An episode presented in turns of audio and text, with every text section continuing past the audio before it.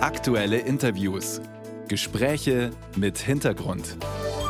Ein Podcast von Bayern 2. Bayern 2. Wir für Bayern. 75 Jahre Bayerischer Rundfunk.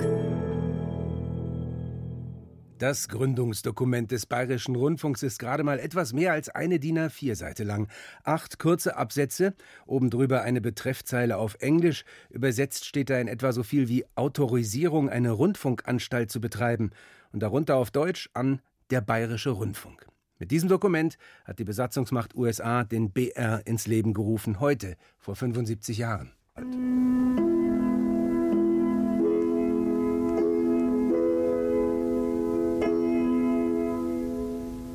Aus kleinsten Anfängen, allen Schwierigkeiten zum Trotz, hat Bayern wieder seinen Sender.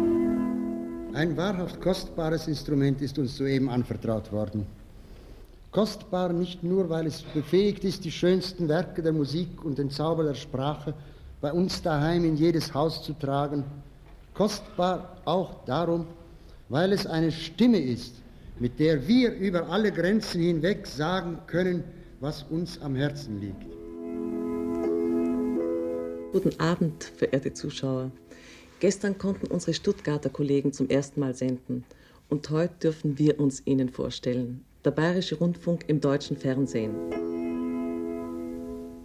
Ein Dreivierteljahrhundert bayerischer Rundfunk. Darüber wollen wir sprechen. Mit einer Frau, die unsere Geschichte besonders gut kennt und so etwas wie deren Hüterin ist. Bettina Hasselbring ist zu mir ins Bayern 2 Studio gekommen, die Leiterin des Historischen Archivs im BR. Grüß Sie. Grüße Sie, hallo.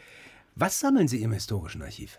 Also wir sind zuständig für Schriftgut, so mhm. ist der Fachbegriff. Und wir haben ungefähr, ja, sagen wir mal so 90.000 Akten, Dokumente, seit 1922 allerdings. Und das sind so Programmunterlagen, Manuskripte, Drehbücher aus den Redaktionen, aber auch zum Beispiel die Gremienprotokolle vom Rundfunkrat, Hörer, Zuschauerpost und wichtige Geschäftsdokumente aus Intendanz und den Direktionen. Mhm. Und dieses Gründungsdokument, aus dem ich gerade zitiert habe, das haben Sie mir auch gerade schon gezeigt. Das, das habe ich auch dabei. dabei, genau. Und ich habe auch die Übersetzung dabei. Und das Lustige ist, dass schon damals die Militärregierung festgelegt hat, hier unter Absatz C, die Manuskripte sämtlicher Programme müssen in fortlaufenden Akten geführt werden. Das ist ja quasi unser Auftrag eigentlich schon seit 49 dann. Wir heben Akten auf, aber wir sind ja auch in der Moderne angekommen. Digitalisieren Sie auch? Wird das dann irgendwie platzsparender auch aufgehoben? Ja, es ist so, Seit einigen Jahren, seit 2017, haben wir auch ein digitales Langzeitarchiv, also nicht nur die Aktenräume, wo die Papierakten lagern, in Betrieb. Und da sind inzwischen so drei Terabyte, das sind über 400.000 Dokumente digital. Vieles kommt ja inzwischen nur noch digital auch ins Archiv. Ja. Die Bayern 2 Manuskripte zum Beispiel kommen digital. Wir digitalisieren auch sukzessive. Die wichtigsten Dokumente, das sind eben vor allem Manuskripte, die Programmdienste, aber auch zum Beispiel die Gremienprotokolle. Seit 49 haben wir komplett digitalisiert. Wir halten das ja auch für historische Forschung vor. Aber das ist nur ein ganz kleiner Teil. Also das heißt aber Sendeabläufe zum Beispiel auch? Also wird morgen dann ins Archiv eingehen, dass Sie heute bei mir zu Gast waren? Ja, also so Sendeprotokolle, Programmfahnen, sowas alles. Aber das ist trotzdem immer noch ein ganz kleiner Teil. Das ist ja im Unterschied zu Audio und Video so viel, dass wir da nicht nachkommen. Hm. Schauen wir nochmal zurück auf diesen Tag vor 75 Jahren. Radio in Bayern gab es schon vorher. Sie haben es gerade angesprochen. Seit 1922 sammeln Sie und Ihre Vorgängerinnen und Vorgänger schon Dokumente, die zum Radio in Bayern gehören. War diese Neugründung nach dem Krieg dann nur ein formaler Akt oder hat sich tatsächlich auch das Programm geändert? Das Programm hat sich eigentlich nicht geändert. Mhm. Also zumindest 49 nicht. Es gab eigentlich eine Kontinuität nach 45. Das ist kein Bruch gewesen, 49, weil zum Beispiel viele Personen, Walter von Kube, der erste Intendant, waren schon seit 47 beim Sender. Viele Hörfunksendungen oder Gattungen, die den BR dann später geprägt haben, entstanden auch schon unter Radio München.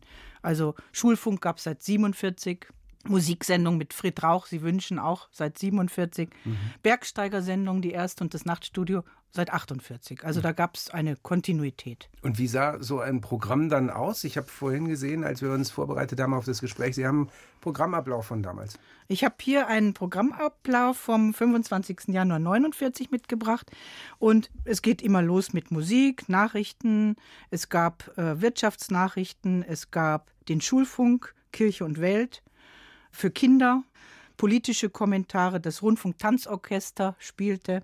Vielleicht noch, was damals noch anders war als heute, es gab noch Suchmeldungen für Verfolgte und Vermisste oder auch einen Suchdienst für Heimkehrer und Kriegsgefangene. Und wie viele Programme selber gab es damals dann?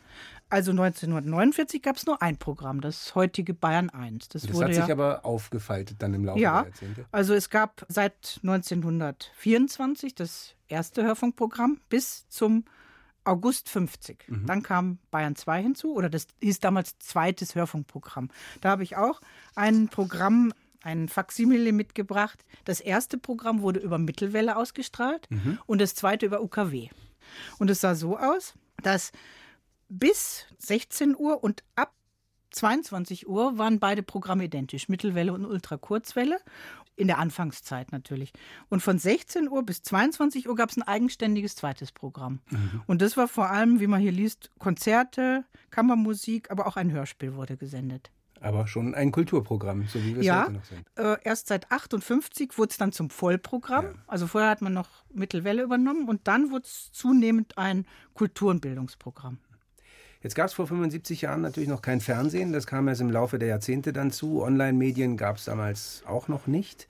Welche gesellschaftliche Rolle hatte das Radio als Medium damals? Also wie durchschlagskräftig war das? Wie wichtig war das? Also das Radio war gerade nach dem Krieg absolut wichtig in vielen Lebensbereichen. Also da war es, wie man hier gesehen hat, auch noch Suchhilfe mhm. und auch Lebenshilfe, praktische Tipps gab es im Frauenfunk. Schulfunk war wichtig für die Bildung der Jugendlichen. Unterhaltung natürlich, Brummelgeschichten, Sie wünschen, waren so Straßenfeger für die ganze Familie. Und Kultur, Literatur, Nachtstudio, Hörspiel. Die 50er Jahre galten ja lange immer noch oder gelten bis heute als das Radiojahrzehnt. Also extrem wichtig, bis dann das Fernsehen dann so Ende der 50er Jahre die Rolle übernommen hat. Radio wird weiter genutzt. Die neuesten Zahlen sind nicht schlecht für unser Medium. Der BR baut sie aus und stärkt sie. Wenn wir 75 Jahre in die Zukunft schauen, werden wir dann immer noch im äh, historischen Archiv des Bayerischen Rundfunks Sendeabläufe finden? Was das hoffe ich doch sehr. Also wir versuchen zumindest unsere Archivalien ja bestandserhaltend zu lagern und das heißt, dass zum Beispiel rostige Klammern aus den Ordnern entfernt werden und das in säurefreien Papieren lagert und natürlich das Digitale auch durch Formatwandlung dann immer wieder erhalten bleibt.